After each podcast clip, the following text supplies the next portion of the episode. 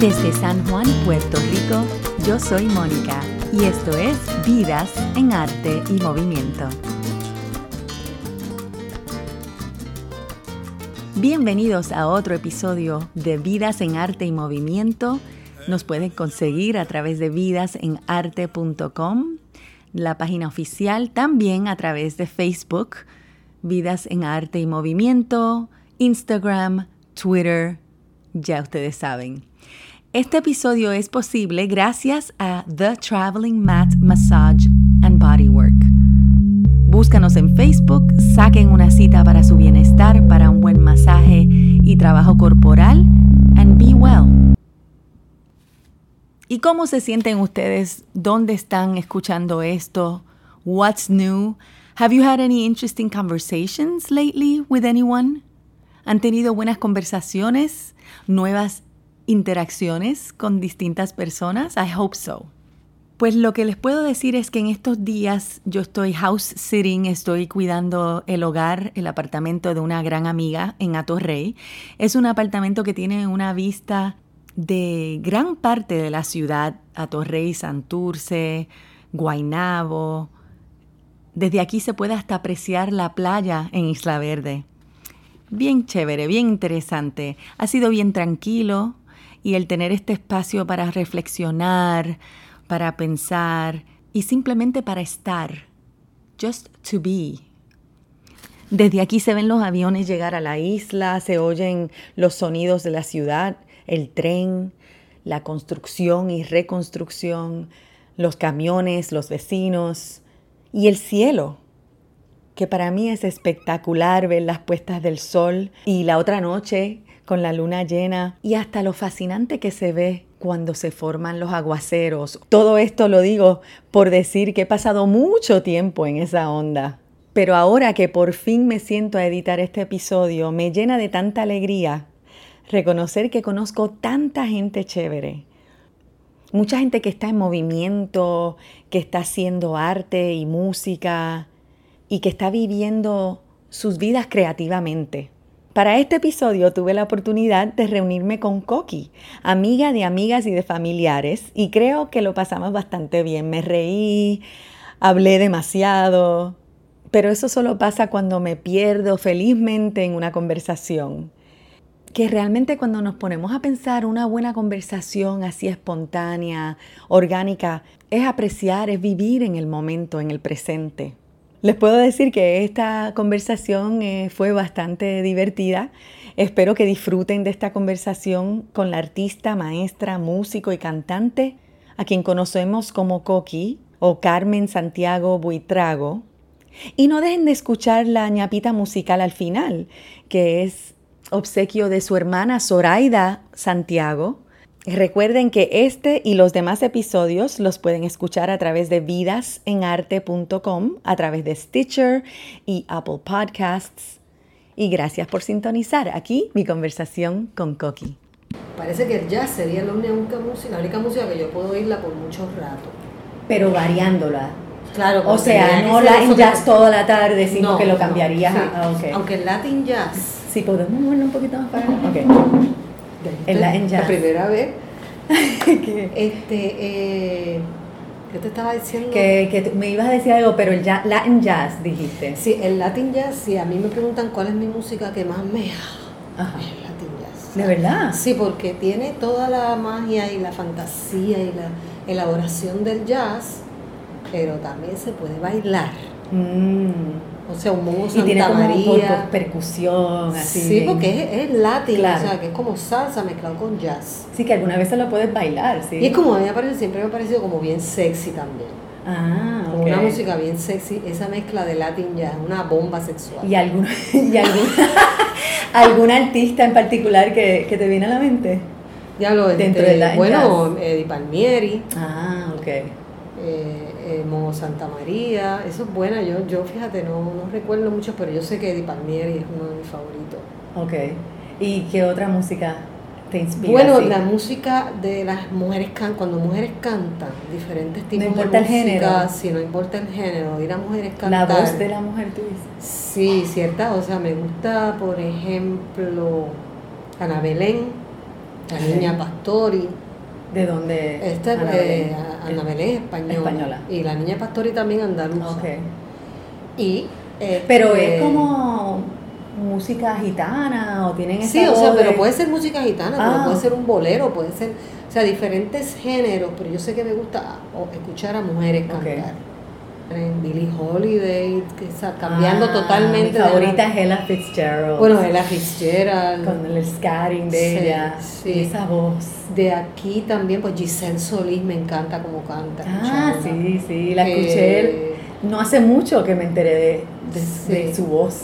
Sí, entonces mujeres que componen y que cantan, que me gusta cómo cantan, hay una uruguayana, Prada, que de hecho es prima de Jorge Drexler, que es otro de mis también artistas favoritos. Porque también me gusta eh, la música cantada con, canciones con poesía, tipo Silvia, Silvio, Silvio Rodríguez. tú sabes, pero hay mucho más, más que eso, o sea, que la letra sea bonita y la melodía sea bonita eh, y que la canten bien, eso, eso a mí me fascina, más que la música instrumental. Si es instrumental, pues entonces pues... Como jazz. jazz.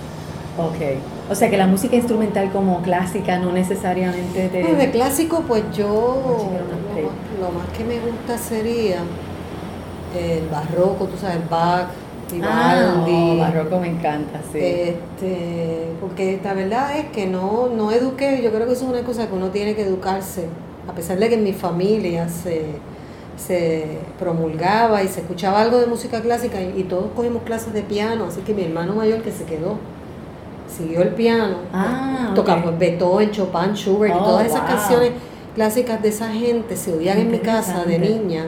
Y yo de oído, pues, y me pueden gustar, o sea, pero no, pues si voy a aprender música, no voy a poner música clásica ahora, últimamente. Últimamente los últimos 10 años, ¿verdad? Cuando uno tiene cierta cantidad ya, últimamente no son tres meses. últimamente pues, como un 20%, un 25%, exacto, un 30%. Esa es una buena manera de verlo. Digo, no sé. Sí, porque de 60 a 10 es una sexta parte, que es un, un qué. Si hablo, no. ah, no, olvídate. 60. Whatever. Este, la cosa es que me gusta el whatever. Un 15% maybe. El whatever. Sí, como un 15%. Bueno. Cortamos el whatever. Sí, Chica, esto es una conversación natural, normal. O sea, lo puedo cortar si quieres. Sí, no, está bien. Me pongo medio tiquismiqui, pero... Lo que, que se me olvidó lo que, estaba diciendo. Ah, quisiera rewind. Pero porque se me olvidó lo que estaba hablando. Esto me, me puede pasar.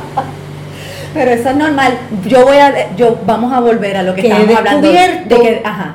que el chelo, el oh, chelo, o sea, ahora yo pongo, por ejemplo, a veces cojo y pongo cosas de Pablo Casals tocando el chelo o cualquier otro que busque que yo, yo tomo o algo así. Eh, hay, un, mm. hay un japonés que es bien famoso. Sí, sí, yo sé de quién tú hablas, pero no sé el nombre, pero investigaré eso. Sí. O sea, el, el, me gusta también mucho el sonido del, del, del chelo. El chelo. El chelo es una cosa que yo no sé si es, a través de los años uno va desarrollando ese gusto, como los taste buds, ¿verdad? Que como que se van madurando. Y para mí el chelo es un, instrumento genial. Sí. De verdad que la sí. La madera con las cuerdas, pero con esa, con esa gravedad de los tonos, de, las notas no tan graves como el contrabajo, pero el contrabajo que también. Que también, sí, sí parece que tienes mucho, un trasfondo bastante lleno de, lo que es la música. ¿Te criaste dentro sí, en mi familia, familia mi familia era música, es música, pero empezando por mi papá y mi mamá que ya no están en este plano, pero papi cantaba como, las, como los dioses. De verdad. una voz bien parecida a Gilberto Monroy, por ejemplo, ese ah, tipo de voz, bien agudo y bien melodioso. Y cantaba en, cuando era joven, pues cantaba en, en tríos. Ah, Y, por ejemplo, le pagaban para dar serenatas a las novias de los amigos, él de Cagua, oh, bonito Cagua, esa área. Y él iba y daba serenatas y se ganaba unos chavitos. Qué interesante eso, ¿verdad? Entonces mami, por otro lado, pues aunque ella no era música, pues tenía oído y le gustaba, por ejemplo, ella era más dramática, la poesía. Okay. Y, de, y declamaba. Ah, declamaba poemas de Lloren Torres y de Pales Matos. a mí me encanta. El patito feo de no me acuerdo de Torres, el patito feo, bueno, esa era su preferida. Entonces, mi abuelo materno tocaba violín, entonces mi abuelo paterno también cantaba. No era profesional. Ah, no era, profesional. profesional. Ok. Pero sí era algo bien integral en, sí, en la familia, en la familia por, ejemplo, que para ellos, o sea, era tan importante que a nosotros nos pusieron a todos a coger clases de piano. En un momento dado éramos siete cogiendo clases de piano. Y mi hermana, eh, la, la, maestra, venía a casa, que era doña Consuelo Correger, la esposa de Juan Antonio Correger. Ah, wow. Ella fue nuestra maestra de piano. Y mi abuela compró el piano en Roberto Achenin en era una tienda que había aquí en Santurce que vendía pianos, que tiene un jingle bien bonito. Qué bien. Salvador R. Nin Incorporado. Diablo, eso así es que se llamaba. Sí. Ok. Y entonces, pues... Eh, ¿Y, en qué momento tú dejaste de, coger clases de piano? Bueno, ya cuando, yo, yo me imagino que cuando entro en la adolescencia tardía, que empiezo a revelarme con todo. Exacto. Pues, aunque, aunque seguía tocando, porque yo, yo cogí clases de piano cinco años, o sea que yo aprendí un montón Igual de que yo, cinco años, sí. Pero entonces me sé exactamente lo mismo que aprendí cuando tenía 10, 12, 13 años, me quedé ahí y entonces precisamente, estábamos hablando de la música clásica, precisamente por eso es que dejé el piano, porque no me mm, identificaba. porque ya a los 14, 15 años... Chopin. Olvídate, sí, sí, a lo mejor en esa época hubiese tenido un maestro más moderno, una maestra que, que, entendiera que a mí me gusta cantar también, que entendiera ah, que yo podía mezclarlo, pero no, nunca, nunca. Ahora que estoy tratando de vez en cuando de aprenderme algunos acordes para acompañarme, pero es bien difícil. Sí. Ah, como que no es natural para mí, porque yo aprendí memorizando las piezas de clásicas y como que perdí el interés. ¿Eso fue parecido al caso tuyo? No, porque lo que pasa es que yo seguí inmediatamente, por ejemplo, en la escuela superior tuve un grupo musical, después cuando entré a la UPI como en el segundo año que me mudé para la escuela de artes plásticas, entré en otro grupo musical, yo estuve siempre, sobre todo mm, quizás hasta mis 30, mis 30 años más o menos, siempre estuve en algo musical. Ah, sí no necesariamente tocando el piano. Pero siempre tenía un piano, de alguna manera tenía un piano en casa y sacaba algunas canciones, porque pues tengo la suerte de tener muy buen oído, y oigo una canción y la y puedo tú sacar. y cojo la canto, pero me gusta hacerlo para mí. ¿No te atreves a hacerlo para...? Me pongo, me, da mucho nervios, entonces no me disfruto, aunque he estado en cosas muchas cosas. He estado en televisión, he estado en Bellas Artes con las bohemias. O sea, sí, hice en, en Brasil, estuve años. Oh, cuéntame de ahora eso, Brasil, me acuerdo. Digo, lejanamente. Pero... Pues precisamente ahora, quizás hay un Y entonces, eh, explica a los oyentes, by the way, estamos con Coqui. ¿Cuál es tu nombre completo? Coqui Carmen Santiago Buitrago. Mi nombre es Carmen Dolores Santiago Buitrago. Claro, y me apodo, y la verdad es que nadie me dice que Carmen, eh, aunque tarde, en, bueno, hace 20 años descubrí que, la, que Carmen, el nombre, significa cosas que yo adoro. Por ejemplo, un Carmen es un poema. Un Carmen es un tipo de mm. canción. Un Carmen es el carmín, que es el rojo, que es uno de mis colores favoritos. Ah, de verdad. O sea, dime tú, ah, es un jardín. Todo eso viene del, de los árabes. Ok. Este, eso me lo contó mi papá ya cuando yo tenía como 40 años. Ah, sí. Pero si yo llego a saber, pues. No te lo digo, tú sabes. sí. sabes, pero me gustó todo eso, o sea que. Eh, pero hablando de nombres, a mí hace unos años me puse medio creativa y me dio con que cambiarme mi nombre entre las amigas a Aurora. Aurora. Sí, me gusta mucho ese nombre. ¿Pero te lo cambiaste? No, porque no lo cogí yo mismo en serio. Entonces hay una amiga que siempre me dice Aurora, Irene. Ella dice Aurora y yo miro. Y tú respondes, sí. Pero nada, esas cosas que uno le dan de. Pues, ¿por qué no me voy a llamar Aurora si me da la gana de llamarme Aurora? Pero claro, es como un juego, ¿no? No es algo formal, ni que yo haya ido al sitio ese que se cambia los nombres. Así de registro y demográfico. Sí. Wow, ahora fui yo la que se me fue por completo. Mucha información, mucha información, mucha información. Ok, pues vamos a darle rewind. Estamos con Coqui es tu nombre artístico. Sí, es que Coqui pues es el nombre de me que yo me siento más espontánea. Siempre desde chiquita te han, te han desde chiquita, Ok. Artista, ya vemos. Ah, lo que te quería preguntar, en Brasil, ¿cuál era tu rol? Bueno, cantaba, de hecho yo fui la primera cantante de lo Brasil Ah, mujer. ok. Estaba Roberto, que es el originador del O Brasil, Roberto Figueroa, que es un Mm. cantautor puertorriqueño, el que escribió para decir adiós, Oh, wow. Me que es muy amigo mío, y en los 80, específicamente en el 81, pues él me vino a visitar y me dice, mira, no nos conocíamos mucho en ese momento, yo voy a hacer esto, música brasileña, ¿tú quieres cantar conmigo? Y yo, ah, sí, sí, como, como uno es a los 20 y pico. Y este, Ah, porque claro, ya a los cuarenta y pico ya uno no, no se atreve. Es menos, yo creo que puede ser un poquito más cuidadoso en, ah, pero de qué se trata, Ah, claro. Eh, cuánto es, dónde es, o sea, en ese momento pues yo decía que sí a muchas cosas, Oh, ok, ok. quizás, ¿no? Y además es que me gustaba también desde jovencita, escuchaba la música brasileña, Sergio Méndez, este, Ah, eh, la que cantaba que era esposa de, mm, la mamá de Bebe, bueno, Ah, sí. eh, Yo. Esa misma, si como tú una buscando- dulce y si tú me miras a sexy. mí como para ver si yo puedo salir con el nombre Sí, o con la palabra, olvídate no. porque a mí se me olvidan las palabras y no sé. No sé qué significaría eso, no creo que sea Alzheimer's todavía, pero No, realmente yo siempre yo sé que yo también soy bien olvidadiza. Con y me puedo ir como que en un viaje, ay, que fue lo que estaba diciendo, porque sí, me, se me olvida. Yo bueno, creo que eso también es una virtud. Pues entonces, cuando estábamos diciendo, estamos aquí con Coqui, sí, yo te describiría como artista que, que eso es artista de todo tipo. Bueno, o sea, no solamente no, artista porque- visual, sí. pero también artista musical. Y yo creo que tu mente y el hecho de que se te olvidan las cosas, yo creo que eso es bien normal sí, dentro de las personas artísticas, como que ese sí, flow, sí. el aire siempre está, Ujú. you know, dando vueltas, pensando en muchas cosas diferentes, quizás a la misma vez. exacto. Te estaba preguntando cuando llegué aquí Ajá. a tu bello espacio, me encanta aquí en Miramar.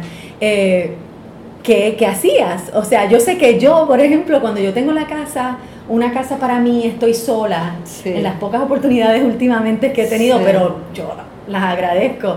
Sí. Si paso un día entera so- en- entero sola, yo hago de todo. Entonces voy cami como algo, quizás escuche música, voy chequeo el calendario, abro y leo un par de cosas de, de algún periódico o de, de algo que estoy leyendo, entonces brinco otra vez, estoy como que brincando aquí y allá, doing this and that, y si estoy haciendo velas, pues quizás vele lo que la vela se está cuajando, hecho para, oh my god, y es como una loquera. Sí, pues yo que, me que solamente con uno se eso. puede, hacer- uno puede Sí. hacerlo solo, porque si haces eso cuando hay mucha gente alrededor, es- Ujú. es un poco difícil. Sí, totalmente. Como que Pues yo por suerte te- cuento con mucho tiempo sola.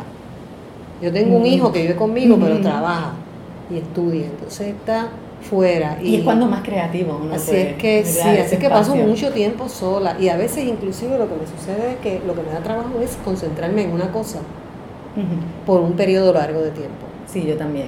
Entonces tengo que yo disciplinarme, sobre todo porque sí, acuérdate es que mi, yo mi- mi fallo es la lo que hice los últimos bueno, los últimos dos ya yo me retiré, llevo dos años jubilada, pero Ok. tuve 36 años de maestra. de maestra con de esa arte. disciplina de, de arte y de mu- empecé con música preescolar Ah, y de ahí pues de arte de escuela superior y ahí estuve muchos años y eso me encantó me Pues, encantó O sea que dentro de todo este mundo artístico lo que has, eres maestra de vocación. sí.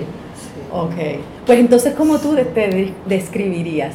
bueno este es que eso es lo que te quería explicar que Ah. yo estuve en eso claro yo estudié para ser artista yo no estudié para ser maestra pero como mucha gente de mi generación, qué sé yo, o de mi, o de mi camino específico, pues no planificó mucho el futuro y cuando yo llegué con mi diploma de artista a Puerto Rico, porque estudié en Nueva York cuatro años, Ah, sí, ¿dónde en Nueva York? en Pratt. Ah, tú habías mencionado Sí, eso. pues llegué con mi diploma, ah, y ahora, ajá, ¿de qué voy a vivir? Pues claro, terminé un poco en la casa de mis padres, pero yo soy bien Ujú. independiente, siempre fui bien independiente. Sí.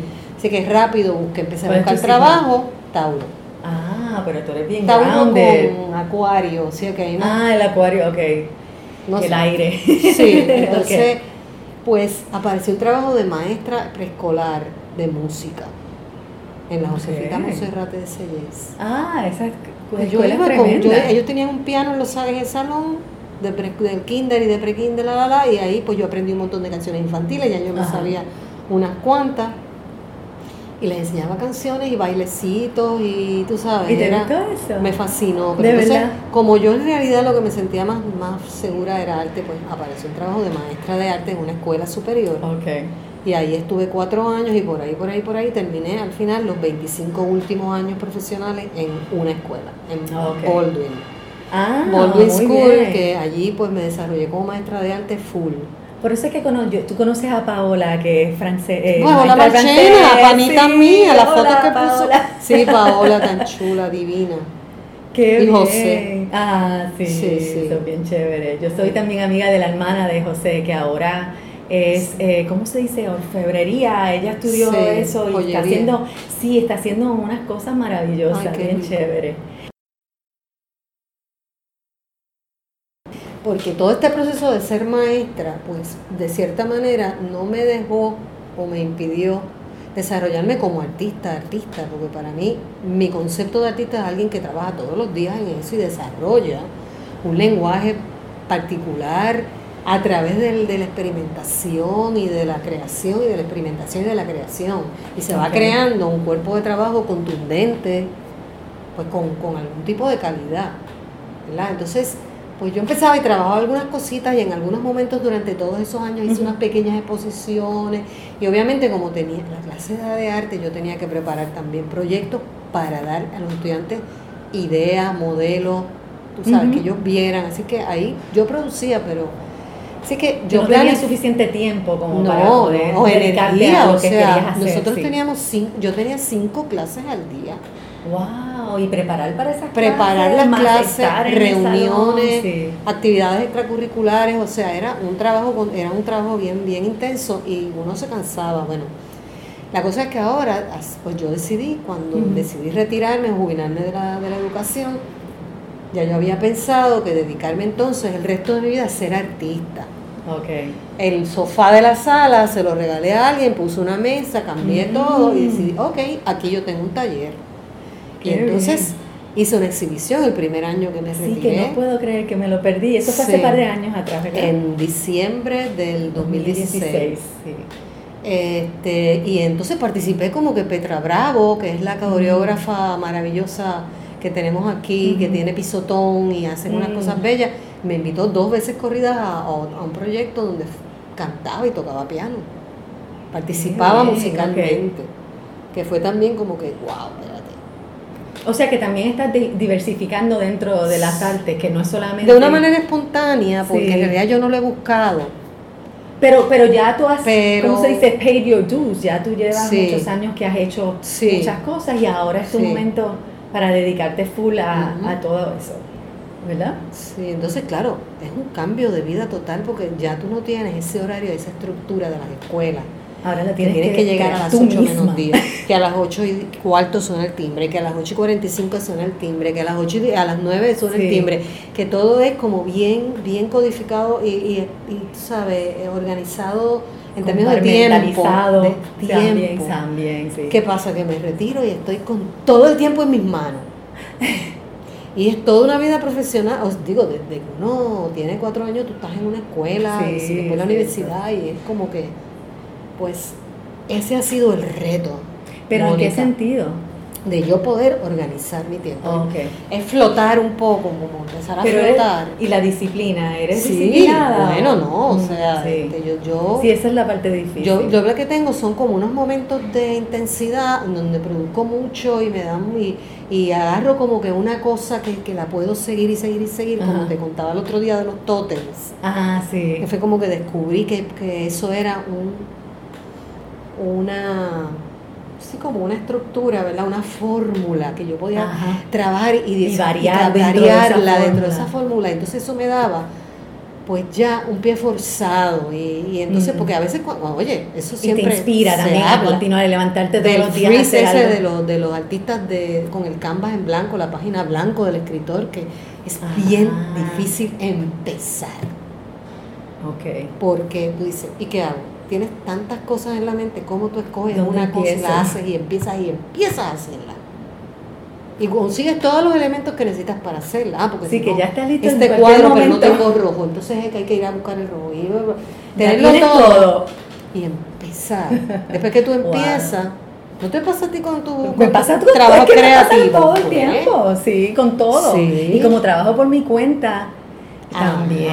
sí, que de hecho yo acabo de hablar con un cliente o una clienta nueva, que la voy a ver en un par de semanas, y ella me pregunta, ¿y los domingos trabaja? Y yo le quisiera decir sí a todo el mundo, porque, pero estoy tratando de, establecer como ciertas reglas y yo misma tengo que empezar a seguirlas. Entonces establecí que voy a trabajar eh, un sábado sí, un sábado no, domingos hasta ahora no, a menos que aparezca algo bien chévere, o es un grupo de personas, o es alguna convención, o es una cosa, un spa day especial quizás puedo hacerlo de esa manera, pero estoy tratando de, de organizar mi tiempo, se me hace bien difícil. Lo que me ayuda a mí es el itinerario de mis hijos.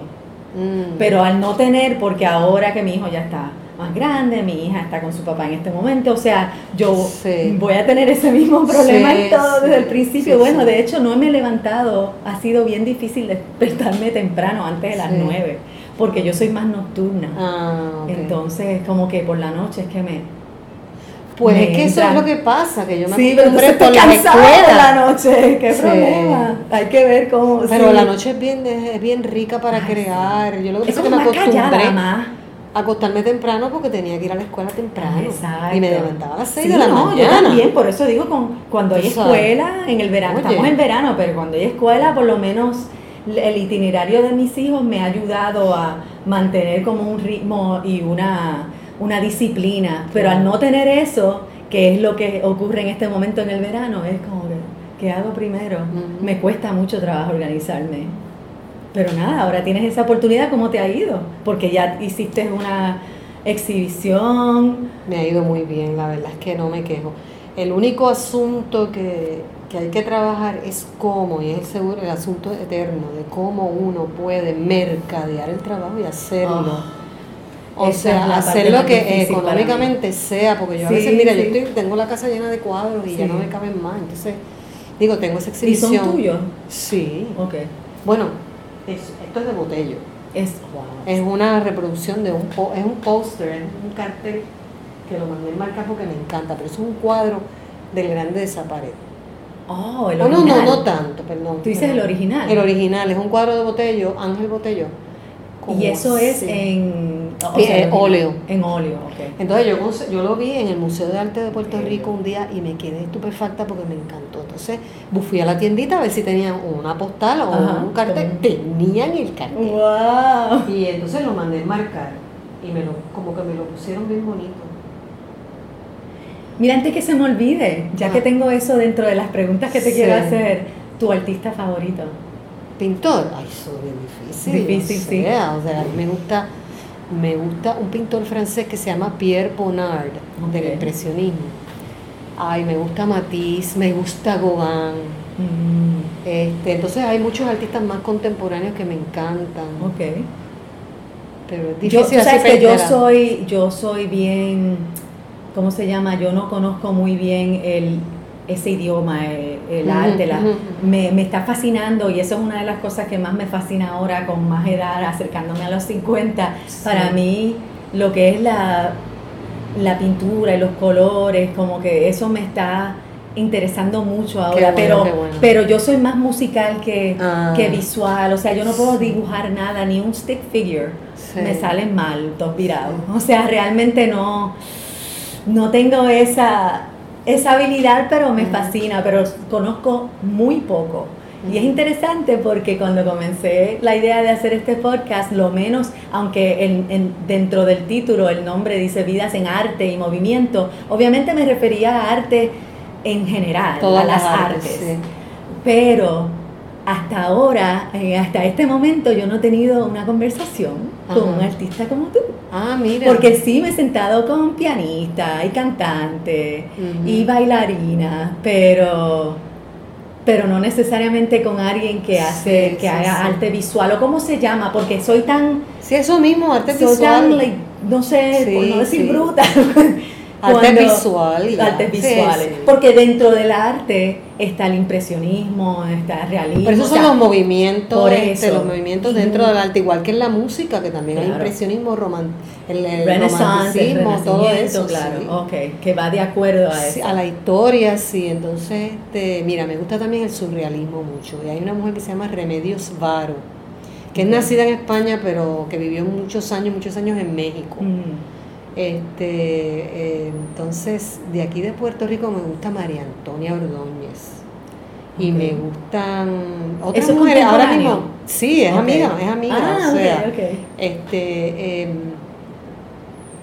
Rafi Treyes de aquí, me ah, fascina las cosas que hace Rafi Treyes y la amplitud de su, de su proyecto, porque tiene variedad, o sea, una cantidad de proyectos variados, como desde hacer cosas en la calle hasta hacer pinturas de óleo exquisitas, tú sabes. Entonces me gusta mucho el trabajo de Rafi eh, y, y, qué te gusta hacer a ti? ¿Qué, ¿Qué trabajos? Eso es buena pregunta y estoy buscando, yo sé que ahora, por ejemplo, en este momento de mi vida, estoy explorando mucho el collage, que ya era algo que a mí me gustaba y que lo hacía desde siempre. Porque surge la oportunidad de dar un curso en la Liga de Arte de Collage. Ah, sí, que, eso empieza ya Entonces, pues, Todavía hay, claro, para, hay cupo, yo espero poner... Hay cupo, pero si, si te interesa avanza, porque sí, yo creo que hay bastante gente interesada. Ok, yes, yes, yes. Sí, sí, entonces, pues claro, me quiero preparar y empecé, hice un video, un pequeño video en, en, en uno de esos programas de... Hay, hay, hay, hay foro, ¿no? Hay movie en ah, iMovie, que no lo conocía y de hecho el, el, el, video es bien básico. O sea, yo tomé fotos, tomé muchas fotos y después las puse y le puse ¿Hiciste una un collage? Sí, oye, sí, es un collage. es un collage. un video collage. Entonces, para hacer el video, pues tenía que mostrar eh, collage y procesos de collage. Y entonces, bla, bla, bla, pues que empecé a sacar y puse mi mesa de comedor, que es grande, y ahí puse un montón de cosas y empecé a inventar y tomaba fotos y tomaba fotos. Entonces, de repente se me iluminó la mente porque tengo una exhibición en noviembre. Ah, sí, ok. próximo. Y tengo cuadros nuevos, pero algo, el último cuadro que pinté, que fue una amiga me lo comisionó y fue, era bien grande y me tomó mucho tiempo, pero fue como un, bien, un proceso bien intenso. Pues eh, no paré, hubo un pare y como que no tengo muchas ganas de pintar. Entonces, como que cada vez que iba, bueno, mm. vamos a seguir pintando, ¿qué vamos a hacer? Y ya tenía unas ideas. Como el writer's block. el writer's block era como que pasaba dum, dum, dum. Entonces surge lo del curso, me pongo a hacer collage y digo, espérate un momentito. Y entonces me puse a hacer collage para mí. Yo aquí fui a una tienda que venden revistas usadas. Y todo eso que y libros usados. para trabajar. Sí, sí, sí. Entonces, eh, empecé con las revistas, me vine para acá, empecé a sacar imágenes interesantes y estoy ahí creando y me gusta, me gusta. ¿Y por qué? ¿Por qué te gusta? ¿Qué es lo que te llama me la atención? Me gusta porque yo soy bien espontánea. Además que cuando haces collage, no, o sea, estás creando arte de, de otros elementos de arte o de cosas fotografía, fotografía por eso, pero por otras personas. Por otras personas. ¿Qué te, ¿Qué te, atrae de eso? ¿Qué es lo que Bueno, porque ya, porque me dan eso mismo, pie forzado. Yo miro una, ah, revista y hay una imagen de un avestruz, de un avestruz o de una uva o de una manzana, de algún tipo de cosa que me llama la atención, imagen, la recorto y empiezo con, a recortar imágenes de cosas que me interesan, siempre me llama la atención las cosas de la naturaleza, los animales, las cosas surreales, raras, las imágenes, las caras, la gente, la figura humana, sobre todo la figura femenina. Sí. O sea, entonces... Igual que te gustan las cantantes femeninas. Sí. Entonces, pues... Te puedo preguntar, aunque yo también tengo mi, no sé si por ser mujer o es tan, es tan normal que, nos, que, estemos atraídas a, otras voces de otras mujeres, a, al cuerpo que nos que, representa, porque, esos son autorretratos de alguna manera, son espejos. ¿Entiendes? Porque uno sé con quién, con quién tú te identificas más, pues con mujeres. Claro. Somos mujeres y tenemos muchas cosas en común. Así que tú al identificarte con ellas es una manera también de, de, tú expresar tu quién eres tú, qué sé yo, ¿verdad? ¿Cómo eres tú? Claro, sí, sí. Y también, pues no sé, si desde chiquita siempre dibujaba las bailarinas y las ah, cosas, pues siempre se me ha hecho más difícil el cuerpo masculino. O sea, yo tengo que mm. mirar una imagen de, una foto o de un dibujo o de una escultura, lo que sea, o un hombre, un modelo varón para poderlo dibujar en proporciones, porque me sale más fácil la mujer porque la práctica no. También eso tiene que ver. Pero no es tan, no creo que sea. Pero lo, tú tienes una variedad de, de estilos. De estilos, esa es la palabra. Precisamente por lo que yo te decía hace un rato, de que al yo no tener un tiempo largo suficiente de trabajar, trabajar, trabajar, trabajar, tú, tú desarrollas un un estilo que ya es característico, que tú la gente lo ve y dice, ah, eso es un coqui Santiago. Exacto. O sea, hay unos elementos, las cosas surreales, ¿verdad? Pero esa es la este, meta. El color. O sea, hay una meta de eso. Bueno, eso yo me lo, a veces me lo pregunto, si es tan importante en realidad. Exacto. Esa es tu agüita. Ay, Dios mío, se me olvida. Mira, sí. De repente la vi ahí y dije, ay, bendito si no se la tomó. No, está bien. Mira, este pues que te has preguntado si realmente es necesario y yo creo que crear no que sea una cosa desesperantemente necesaria pero este porque porque la diversidad también es interesante. No y me imagino que la diversidad que tú reflejas en tu arte es porque tú eres eso viene de tu mente sí porque me gusta aquello y me gusta aquello y me gusta aquello y me gusta aquello o sea tú no Claro. Pero hay unos elementos que, que están, yo creo. Que son con, que, que es como la magia esa del surrealismo. Ok. Que es los colores, ¿sabes? Me gustan los colores brillantes, los colores alegres. Este, o sea que rara vez va a ser algo monótono. Gris, grisáceo, aunque hubo una época, porque también uno pasa por ah. épocas. y eso me imagino que refleja mucho el, el, lo que estés el, el, arte o, ¿cómo se diría? Lo que estés trabajando en ese momento tiene mucho que ver con lo que estás sintiendo y viviendo en tu vida. Eso es lo que se supone que sea. Así es que... Entonces tú, yo, yo pienso, yo pienso, eh, por lo menos para mi vida, creo que han habido momentos que yo le llamo The Dark Ages. Sí, Sacho, por eso te digo, yo tengo una época de negro Ah, de verdad, por negro, eso negro con rojo. Ah, sí. Sí, negro con Pero siempre es rojo tu color favorito. No, fíjate, yo no, puedo decir que tengo, si yo tengo que escoger, más bien diría naranja. Ah, de verdad. Los naranjas amarillosos. Ok. Ah, este, como ocre, como mostaza y cosas así. Mostaza. O sea, yo veo eso y me, pero es que también me gustan los verdes y los azules. Ah, sí, ya veo que sabes, azules y, verdes, y verdes oscuros y verdes que como que se rojo, el rojo me gusta como para romper, rojo bien intenso, con cosas pequeñas de rojos intensos. Eso me acaba de ocurrir ahora, como que, tú sabes, el rojo ese ahí al lado de ese verde y este blanco, ese rojo ahí como que, mm. chum, ching, ching, ahí va un rojo que no, no le he pegado todavía. Y, ok, porque cuando cuando haces esto, lo cortas y entonces lo pega. Sí, no está pegado, mira. Está puesto con el cristal, tengo que oh, pegarle. Okay, Pero Pegué ese. Mira qué bien. Y tenía estos marcos ahí de la última exhibición, que son de esos baratitos de Walmart que resuelven. Pero eh, lo que estábamos hablando ahorita de que tú estás usando imágenes de otras personas, exacto, pero entonces la manera que tú lo combinas y cómo tú lo, utilizas es la parte que es de uno. Claro eso es lo que es. Entonces, pues sí, pues eso es lo que pasa, que mira, yo de repente veo esta imagen y esta imagen y esta cosa, y, y ya no tengo que dibujarlas, pintarlas, eh, pensarlas, sino que al yo poner esto, yo estoy haciendo ya una composición, mm. poniendo las cositas en unas encima de otras. Y se, van creando. bien lindo. Tú sabes, y entonces bien, es bastante rápido para mí. Mientras que la pintura, tú pasas meses, un mes, eh, días y días ahí sudando, tú sabes, de, que está chévere también, me gusta, me gusta. Y me imagino que, que esa parte, la, la parte física de, de, trabajar, exacto, de la brocha con, contra el canvas o el... ¿Qué tú piensas, cuál, tú piensas es el rol de un artista en la sociedad? Tan, eso es un tema que siempre lo he tenido en mi mente. De hecho, yo escribí en, escuela, en, en en la universidad, en Pratt, tuve una clase de estética con un profesor Rodman, mira, no sé cómo me acuerdo del nombre. Y él me motivó mucho a pensar toda esa parte, ¿verdad?, de, de la filosofía, de lo que es el arte, de qué es el arte para ti, etc. Y yo escribí un, una cosa basada en si el arte necesariamente o no, que era un issue que en los 70 estaba bien de moda, si el arte tenía que servir a la sociedad de alguna manera, digamos, política, social o si el arte era por simplemente por arte. Art, arts for art's sake se llamaba ese concepto. Y yo toda la vida me he, como que siempre tengo la espina de que el arte debe ser un instrumento para cambiar el mundo, pero no necesariamente tiene que ser de una manera política. Como el arte político, como lo, como lo que son los, los grafitis políticos, Banksy, ese tipo de ah, cosas. Ah, claro, claro, sí. Este, o los, eh, todos esos, eh, eh, ¿cómo se dice? Carteles con temas políticos, etcétera.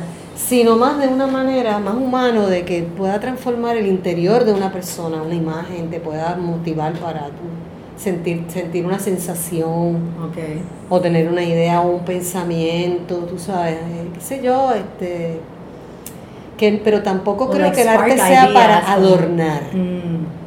Sí, o sea, difícil meramente adornar. Aunque sí hay, hay arte que es para es decorativo, hay arte decorativo y, tiene, y tiene su valor.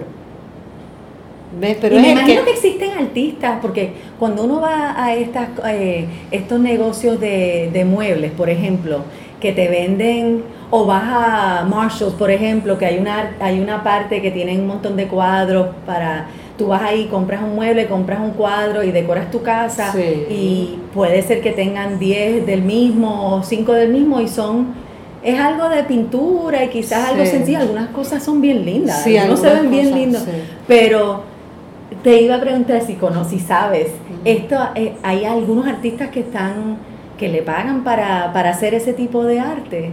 O sea, que trabajan para pues compañías. claro, yo me imagino que sí, porque que entonces reproducen esas cosas que son bien sencillas, muchas veces, básicas. Sí, Paisajes bonitos, flores. Sí, sí.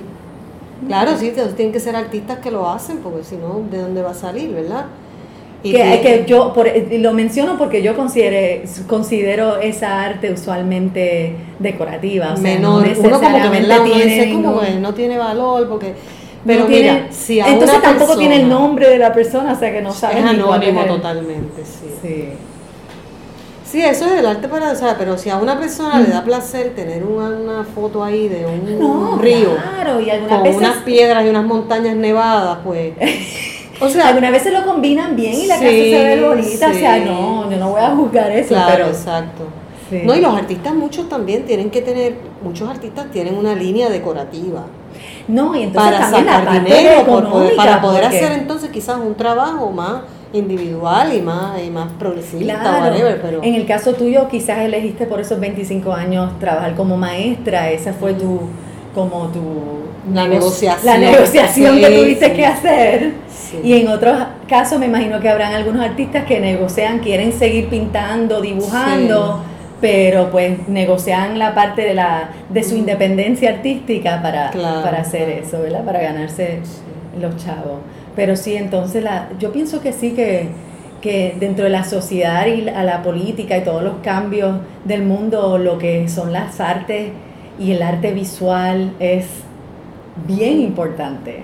O sea, ahora mismo en Facebook, con todo esto que está pasando, con el presidente de Estados Unidos y, el, y el gobernador de acá, o sea, todo, todo lo que está pasando, muchas veces es más impactante ver un dibujo mm. que, que, unas palabras, que un párrafo, que puede ser que que tenga, pero no es lo mismo. Más información. Como los otros días que fue un...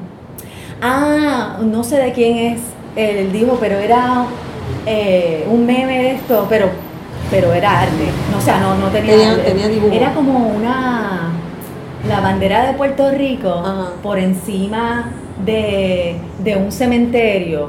Ajá. Como flotando. Como, no, no, no, como si fueran shove it under the rug.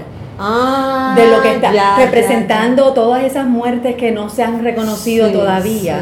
Sí, sí, Creo que todavía después de María seguimos, el, el, gobierno sigue diciendo que son como 64 muertes, no creo que eso haya cambiado a pesar, ¿verdad? Que sigue oficialmente, o lo cambiaron, no sé. Si yo, yo no estoy segura, fíjate, no he yo seguido. no estoy segura, pero yo sé que hace un mes atrás no lo habían cambiado y seguían 64, a pesar de esas, de, de la evidencia de que fueron muchísimas más, miles más. Pero entonces durante esa época que estaba, en esa época que sale, hace un mes atrás cuando salió ese artículo, esa investigación, es que Eh, esa, sí, eso es una ilustración. Esa ilustración, perdóname. Y, esa es la y eso puede ser un arte bien, bien político. Bien político, igual que las caricaturas políticas. O sea, hay Ah, caricaturas. claro.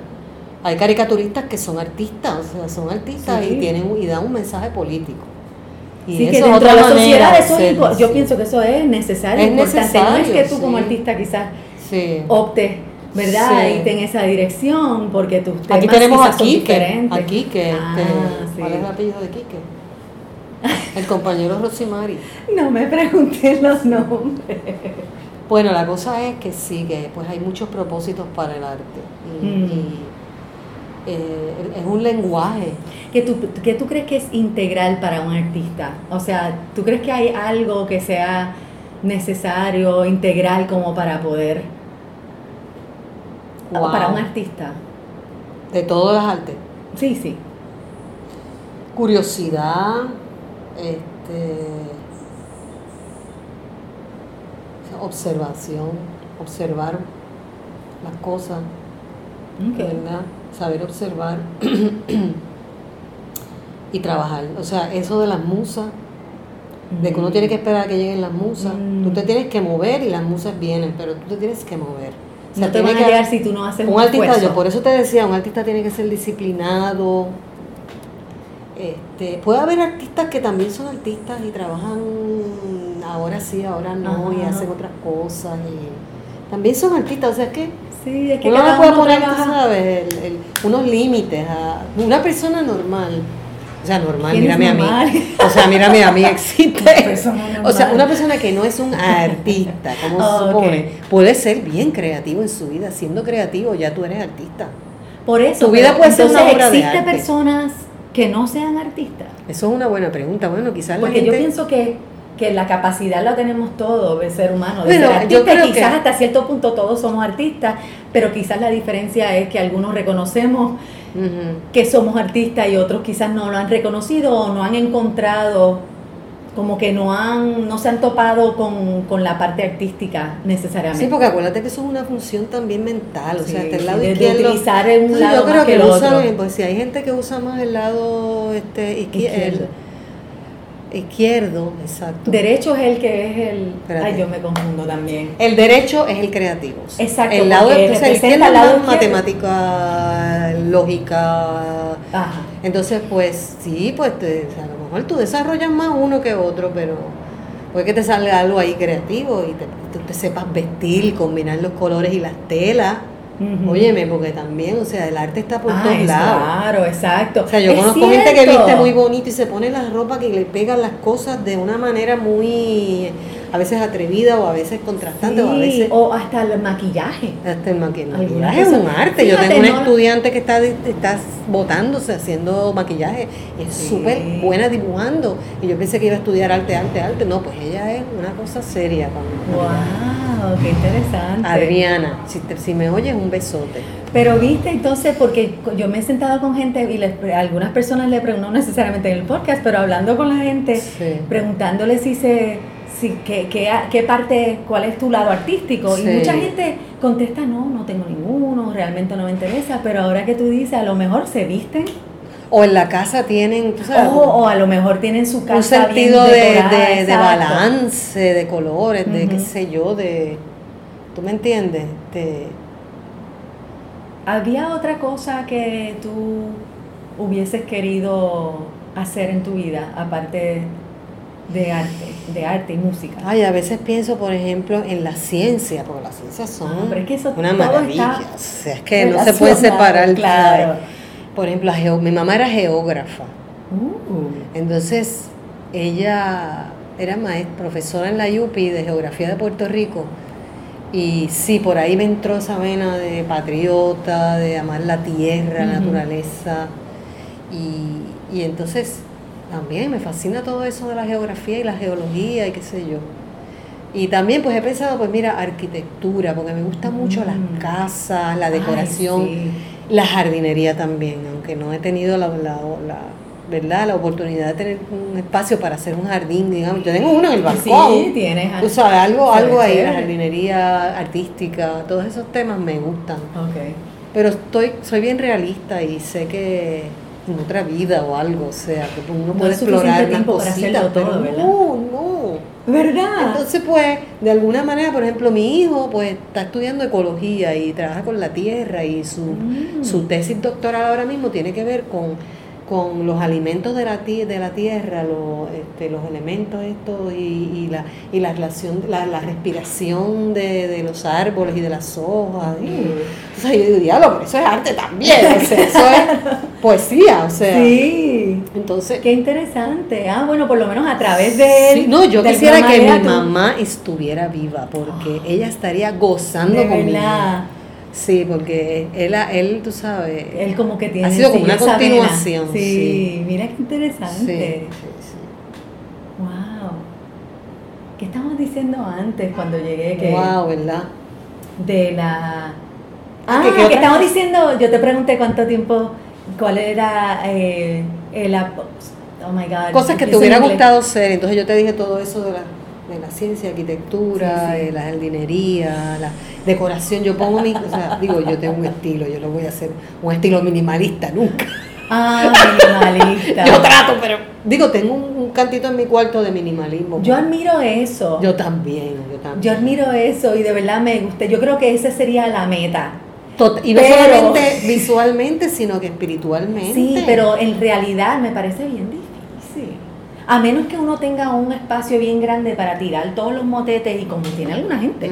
Porque tú sabes que hay alguna gente que la casa está espectacular, pero hay un closet que está lleno o un cuarto o el garaje que olvídate que no puedes ni entrar ahí, está lleno de porquería. Pero yo trato de no tener mucho espacio así. Digo, ahora mismo yo no tengo ni espacio propio. Pero, tienes un cuarto para Tengo un cuarto, pero está lleno, está muy lleno. Y entonces cuando ¿No lo está lleno, un poco? pues quisiera, en eso hay que ir poquito a poco porque la mitad de las cosas no son mías necesariamente. y yo tampoco me quiero poner demasiado cómoda para estar quedándome ah, mucho tiempo.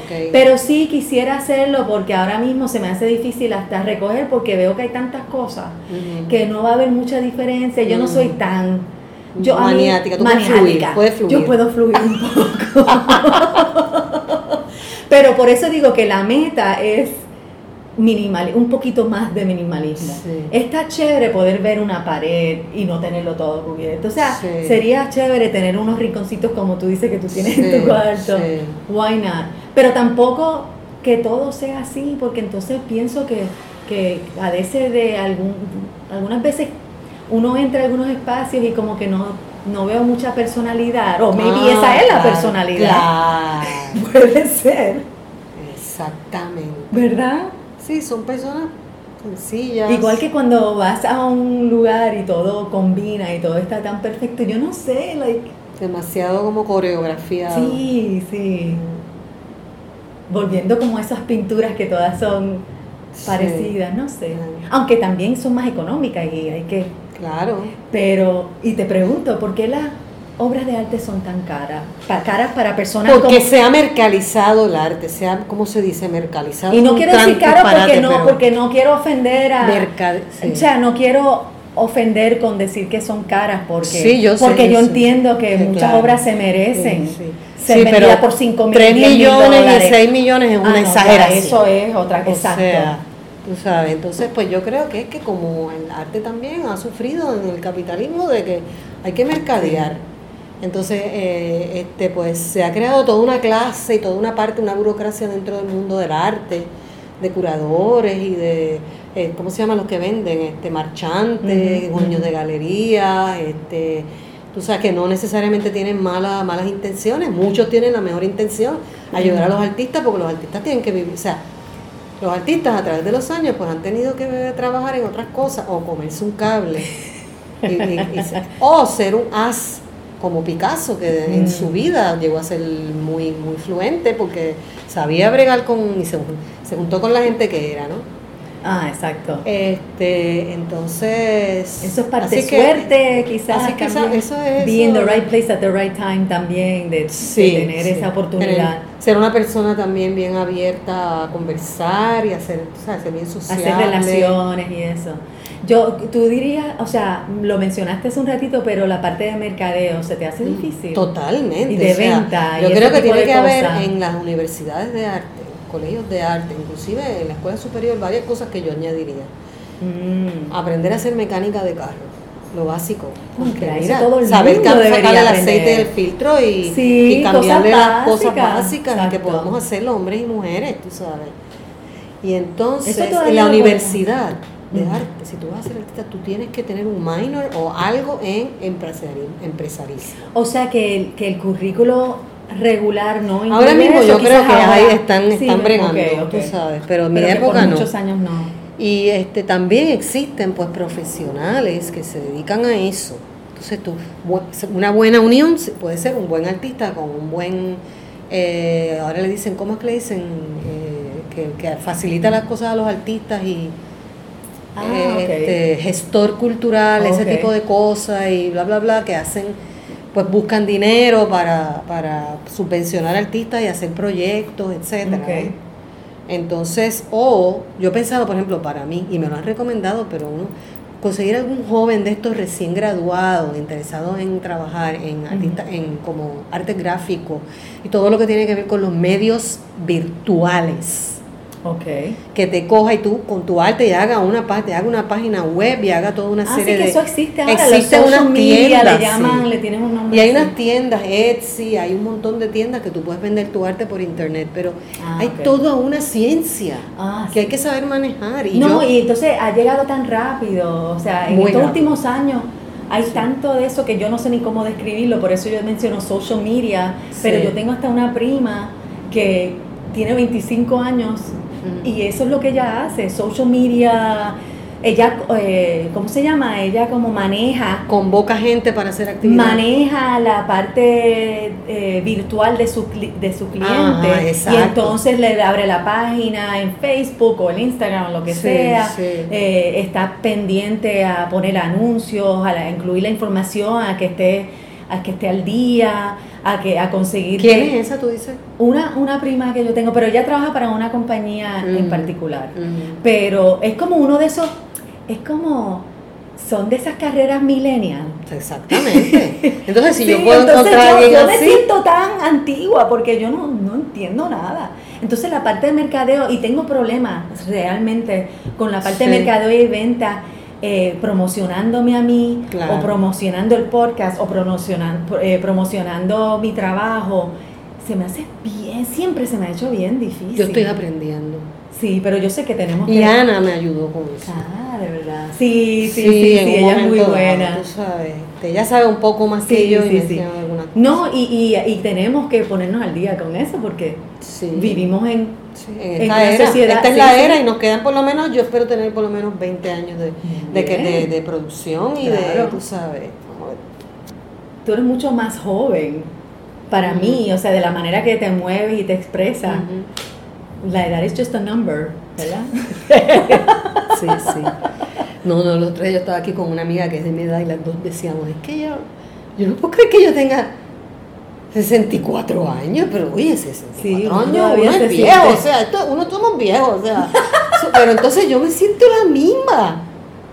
Sí. O sea, es aquella coqui de 17, aquella coqui de, de 28, tú sabes, de, 60, de, de 40, de 52, tú sabes, pues mira, Sí, no, yo me siento Los achaques y las cositas, pues que... Eso sí, ahí cuando pues llegan los achaques sí, uno se da cuenta que, que yo me pueda parar. No son 20, Tú sabes, hacer las cosas que yo hacía, pero, pero eh, me siento bien vital. Sí, pero por otro lado, yo creo que estamos bastante, es bastante balanceado, porque quizás tengamos achaques o nos duele esto y lo otro, pero por otro lado tenemos pienso que unas, unos pensamientos, unas ideas, unos conocimientos, una sabiduría que jamás teníamos o podíamos tener a los 20.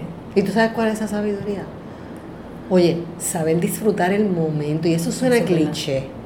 Ay, no, pero, pero vivimos en el futuro y en el pasado. Es que estoy ahora súper embollada con Eckhart Tolle. ¿Con qué? Eckhart Tolle. Oh, sí, sí, yo sé que ah, alemán que tiene, toda una filosofía maravillosa de, hace tiempo no, The Power of Now y me está me ha impactado y este, tú sabes. Eh, cuéntame algo del concepto, porque hace tiempo no escucho a él concepto de, él, de lo que él habla. bueno, es este... O sea, the power now, que puedo asumir que es que power of now, de, de sí. carpe diem, de eh, sí, aprovechar el momento, de ta, ta, ta, pero también es el no vivir en el pasado y en el futuro, porque nosotros, si tú te fijas, nosotros mucho todo el tiempo, casi tiempo, la mente, porque esa es la que tenemos que más o menos aprender a dominar.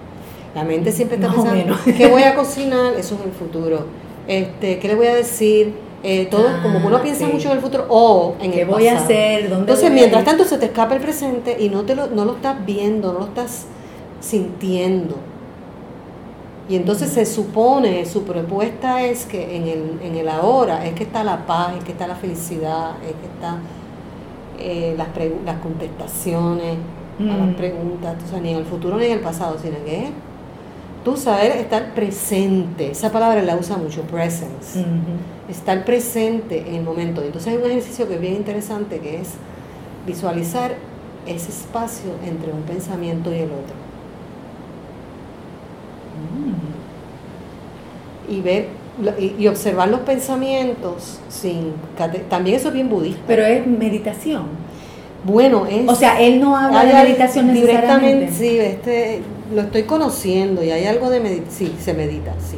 Pero no, no es así como... no son los mismos términos de, de, todos estos programas de los budistas, de la meditación tal y la meditación cual. Sí, que la meditación tiene muchas formas. pero tiene muchas coincidencias con toda la propuesta budista. Ok. O sea, es... Sí. ¿sabes? Esa cosa. y es huir del, sufrimiento, o sea, es también saber enfrentar, mira, what is, is. Lo que es, es esta es la que hay, ¿no te gusta? Y, pensando en todo eso con, en el contexto de, Puerto Rico, que es donde vivimos, ¿tú siempre has estado aquí desde que te graduaste del Pratt? Sí, o sea, yo siempre he vivido aquí, excepto este esos cuatro años que viví en Nueva York. Sí. O sea, que tú has visto muchas transformaciones, muchos cambios. Mucho físico, físico, sí, sobre todo. De, la cantidad de gente, la cantidad de carros, la cantidad de, o sea, los edificios. La ciudad de San Juan, o sea, nosotros vivíamos en Summit Hills.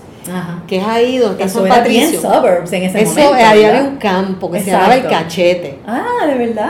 yo no me olvido del nombre. ¿Y qué es eso? ¿Cómo que era ¿Dónde era? ¿En qué área? ¿Tú sabes dónde está el, el residencial, cómo se llama? Que está al final de la Piñero, llegando ya a Guaynabo. Ah, sí, no me acuerdo el nombre. Pues Villa España. Ah, sí, sí, sí, Villa España. Eso era el Antes de llegar, a, antes de montarse en la Kennedy, todo eso. Sí, sí. Pero, pero tú estabas ¿Tú estabas viva antes de ser residencial? Sí, o sea, yo nací en el 54, yo en los años... Ah, o sea, que en ese momento es que estaban empezando a desarrollar esas comunidades, esas De hecho, en el, Plaza San Patricio, yo creo que yo... Ah, bueno, Plaza de América, me ayuda, yo estaba en escuela superior.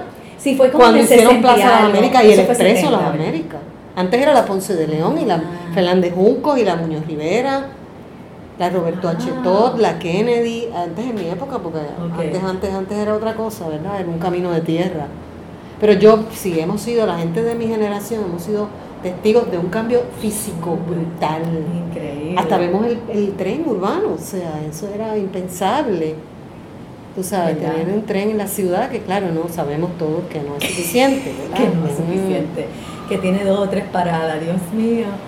Y dicen, yo no me he montado hace tiempo, pero y nunca he necesitado ir al baño, pero que supuestamente ninguna estación tiene Ah, mira, tiene baño. en Río Piedras, en, el primero de mayo en la marcha, que yo llegué allí. Ah, ¿tú fuiste este año? Pues sí, yo fui este año. Es que yo no estuve, pero Exacto, tú estabas afuera. Pues yo tuve que ir al baño ahí, sí. Ah, ¿tienen baño entonces en el En ese, pero yo creo que era, no o será que habíamos mucha gente o algo, porque era la marcha, había mucha gente ah, yo me voy a dedicar a investigar eso. Eso está bueno porque eso es muy importante. Claro que sí, pero es que yo no sé si lo leí en algún sitio y como yo nunca he tenido la necesidad, pero sí, ese tren debería llegar más lejos.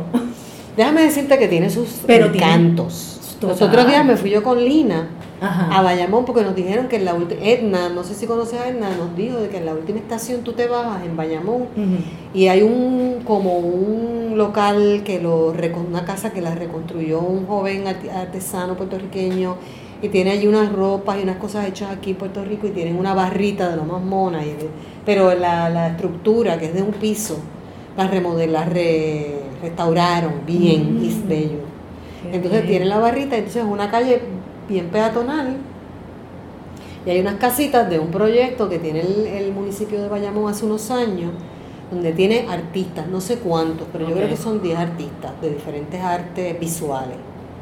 Y eh, tienen unas, como unos edificios de dos pisos, donde abajo ellos tienen un taller y arriba viven. Y ellos, el, el municipio los subvenciona por un tiempo, digamos un año, pero ellos pueden entonces solicitar una extensión del tiempo y la gente puede ir ciertos días de la semana a visitar los talleres. Este, qué interesante. Entonces, pues subvenciones, o sea, son un modelo interesante para que todos los pueblos de Puerto Rico lo hagan. Claro, en un momento de crisis y el arte casi siempre y el deporte. es lo primero que le Es lo primero que le dan Lo primero que le deberían dar prioridad, claro, pienso. Claro. ¿Verdad? Porque tiene tantas, tantas ramificaciones el arte. Pues entonces, ¿qué extrañas, eh, hablando del pasado y el futuro, qué extrañas del, del pasado aquí en Puerto Rico? Y puede ser cualquier cosa que me conteste. No necesariamente tiene que ser relacionada a las artes, pero si quiere de alguna manera conectarlo con eso. Eh, yo me imagino que sentirme menos miedosa de la calle, de la, de, la criminalidad, eso, este, nos sentíamos mucho más libres en algún momento. No sé, no sé. Este, quizás no, porque ya en los años 70 estaban las cuestiones políticas y la persecución a los independentistas y esos asesinatos que eso fue como mm, una época también oscura. Cerro Maravilla y todo sí, eso. Sí, sí, entonces, claro, ya, bueno, pero te digo de cuando era chiquitita niña, entonces. Ah, ok. Digamos, pero entonces, ¿qué, qué más extraño? La, que no había tanto carro y era mucho más fluido estar en la mm. calle. De chiquita me acuerdo que era la, no había tapones o algo, era como mucho más expansivo. ¿Qué añoras para el futuro de Puerto Rico? Ay, Dios mío. Ay, Dios mío. Tantas cosas que de un país que sea más justo, donde haya espacio para que se desarrolle una economía puertorriqueña a todo gender, con tanta gente talentosa en todos los ámbitos. Increíble, ¿verdad? O sea, empezar un cambio político sería para mí primordial, pero también un cambio espiritual para mm. todo el mundo. Yo creo que tiene que haber una, una primero, un cambio espiritual de conciencia. Bueno, que la gente tenga más conciencia de, de, cómo son las cosas, este, más conciencia de los demás, de que existen los demás, del valor de la vida, de la dignidad del ser humano, mucha este, ¿sabes? Y después que la gente tenga esa conciencia, para que la humanidad desarrolle un poco más de conciencia de, la justicia, de la igualdad, de todos esos valores, pues entonces las cosas políticas, etcétera, cambiarían. Y del presente. Y del presente, ¿qué es lo que te inspira? ¿Qué es lo que, en qué te enfocas cuando, cuando, cuando hablas de, vivir en el presente? De being present. ¿Cómo, What do you do? ¿Qué cosas tú haces para, para vivir en el presente? Pues trato de estar en esos momentos cotidianos, normales, guiando un carro, cocinando, bajando las escaleras, pues acordarme de esto, de estar en el momento y de mirar las cosas y de, sentirlas en todos los sentidos, todas las sensaciones, mm. oler, de sonora, tú sabes, que la, pues, que la situación no sea muy agradable, porque o sea, cuando tú estás en un tapón y la gente tocando bocina, o cuando estás en la calle caminando y un camión toca un bocinón de eso, pues tú sabes. Sí, pero tú sabes Pero lo que quiero decir es que pues Yo sé exactamente lo que tú dices porque algunas veces en estos días que ha estado lloviendo, que algunas veces uno está en un tapón y lo que escucha es ting, ting, ting, ting, ting, ting del white, de los wipers. Pues entonces algunas veces yo le pongo, es música. es como que en mi cabeza es, como que está un ritmo. Exacto, pues eso es lo que tú quieres decir, ¿verdad? De como sí, no solamente eso, yo creo que ahora que lo estoy pensando, es que yo creo que en esos espacios en donde tú te das la oportunidad de observar el momento y de vivirlo, te vienen esas intuiciones. Y ves las cosas, empiezas a ver cosas, cosas más, mira, ¿Qué voy a hacer? ¿El rojo o el azul? El rojo. Cosas básicas, pero también pues, pueden ser cosas más trascendentales, tú sabes. Es como estabas diciendo que la contestación a muchas de, las preguntas de uno está en el momento y quizás sin pensarlo mucho, lo voy a hacer azul o verde o rojo, no, pero simplemente lo que en ese momento cuando lo estés trabajando, porque la mente pensante está todo el tiempo taca, taca, taca, taca, taca, taca, taca, taca, taca, taca. Entonces tú tienes que hacer un silencio la mente. Que la mente es importante, o sea, la mente Solamente es importante, oh, o sea, hay que, hay que pensar también, pero... Sí, sí, sí, pero también el pensar o overthinking, como dicen, es, también puede hacer daño, Y crear momentos de felicidad, sí, o sea, de que en el futuro yo recuerde momentos felices, oye, porque hay veces que uno, yo he pensado a veces en mi vida y no ahora, yo me siento mucho más feliz, pero yo he tenido momentos en que yo miro para atrás y digo, diablo, yo fui medio infeliz muchas veces. Y no, mm. y fíjate, y no fui, son visiones, porque uno se pone unos espejuelos y ve una manera y después te quitas y pones otro, y ves otras, ves otras realidades, gente que ve la literatura es bien importante, o sea que tú lees esas historias de esa gente que niños maltratados sexualmente, que no comen, que sus mamás están ahí, no están, los papás, y pasan cosas terribles a la guerra. Nosotros hemos tenido la suerte hasta ahora de vivir en un país, aunque hay una guerra, ¿verdad? Sí, pero no es física, no es que estén matando ahí, que te muera, que te maten a tu familia, maten el vecino y todo el mundo alguien o por ser mujer y no estar cubierto. Sí, hemos tenido mucha suerte en muchos aspectos. Pero yo creo que sobre todo pues en los aspectos de del corazón, de amor pareja, pues he tenido muchos retos. Ay, bendito. Mamita. Sí, pero hay gente que no, que ha tenido mucha suerte en el amor. Sí, a mí me encanta ver, de verdad, de verdad, genuinamente me gusta ver parejas que están bien y que se llevan bien, o parejas nuevas, parejas que se ven que, que que tienen esa chulería a pesar de los años. no sé, eso es como un teamwork tan brutal. Mis padres siguen casados, cincuenta y pico años, y, es, y claro, tienen sus peleas y sus desacuerdos, pero ellos están claros de que está, son un team, que corren juntos en la vida y tienen que tomar decisiones en conjunto, y eso como que yo extraño los pocos momentos que he tenido de eso. Sí. ¿Algo más que quisieras añadir? al tema de eso de las relaciones. sí. Mira, el tema de las relaciones. ya, reírme, porque sí. tú sabes, igual estoy más o menos en el mismo bote que tú. ¿Tú tienes algún refrán que te llame la atención, que viva contigo? A mí me gusta, por ejemplo, Alegría Bombay, que, es, que es mm. una canción, una bomba puertorriqueña. Alegría Bombay. Esa de Maelo, ¿verdad? Creo, Maelo es el que la cantaba. Creo que sí. Quizás un poco antes de Maelo, pero esa frase siempre me ha gustado, alegría ¿Por qué? ¿Qué significa eso? Bueno, es que la palabra alegría es tan bonita y además la alegría es, la alegría es la felicidad, o sea, la alegría es bailar con un grupo de gente, cantar, con tener una buena conversación, reírse con la gente, tú sabes. Alegría. ¿Y la bomba? Entonces la bomba es el ritmo y la cosa. Ah. Tú sabes, la bomba y además es así como que sonoro. Bomba. Pues Coqui, gracias. Gracias por participar en el podcast. chévere. Um, quería preguntarte, así, ¿ah, el primero, ya tú verás, de aquí se abren, de aquí va a ser muchísimo. Sí, ¿por qué no? Eh, estás comenzando a ofrecer estas clases en la Liga de Arte de San Juan. Las clases comienzan en agosto. Empiezan en agosto. Ya están las matrículas y que vayan a ver si logro poner esto antes de que sea agosto. ¿Dónde se puede? ¿Tú tienes alguna página? Sí, yo tengo una página de Facebook, okay. Santiago Artista Visual. Ok, y ahí coloca coloca las exhibiciones, ahora la que vas a tener en noviembre lo vas a anunciar ahí. Claro, claro. Ok. Y hay un evento, creé un evento para la clase de, clases de yoga, de collage. Ah, ok, muy bien. Sí, sí. Está bien, entonces, eh, antes de noviembre, ¿no tienes alguna alguna presentación artística? bueno, en agosto, a finales de agosto, pues a lo mejor vamos entonces a hacer algún show con el Brasil. Oh, ok. Y yo lo que voy a hacer es corista. Muy bien. Voy a cantar, entonces... ¿Hay algo que te guste más? Cantar o Antes hacer de terminar, sí. Yo sé que la música la tengo bien, bien para adentro, bien para adentro. Sí. ¿Sabes? Porque, claro, la practicaba desde antes. Siempre la practiqué en mi casa y toda la cosa. Quizás tenía alrededor más músicos que artistas visuales. ¿Pero cantar o bailar?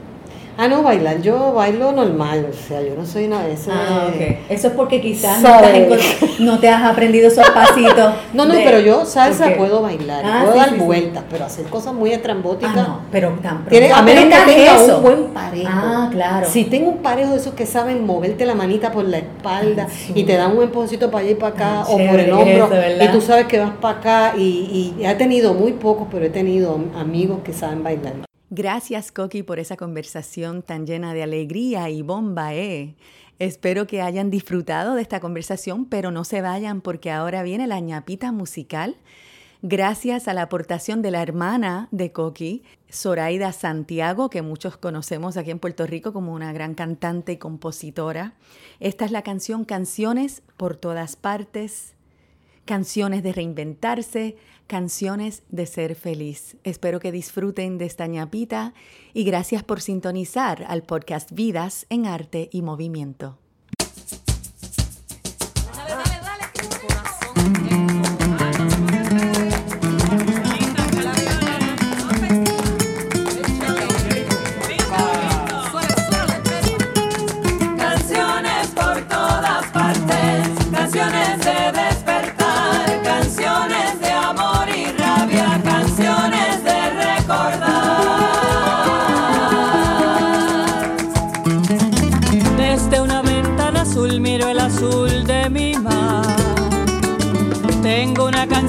Tiempo que quiere saltar a la punta de mi lengua queriendo beber del néctar de la esperanza jugando a nacer.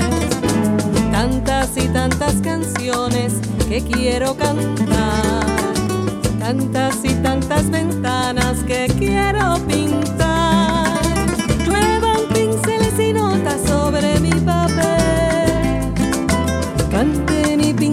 Gaviotas y peces de miel. Que asomen por las ventanas, que sepan amanecer.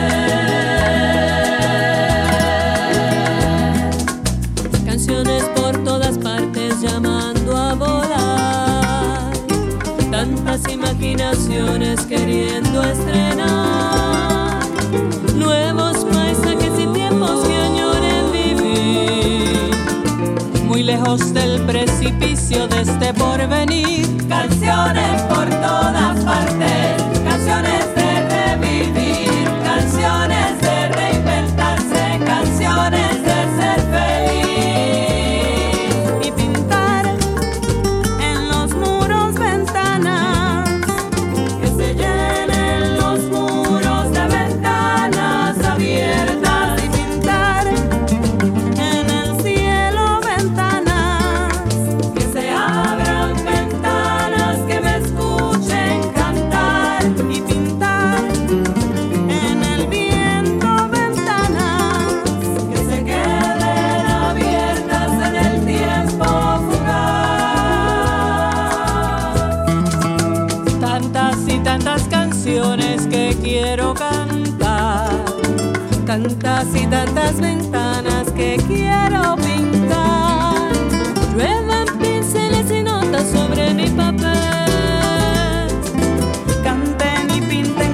gaviotas y peces de miel. Que asomen por las ventanas, que sepan amanecer.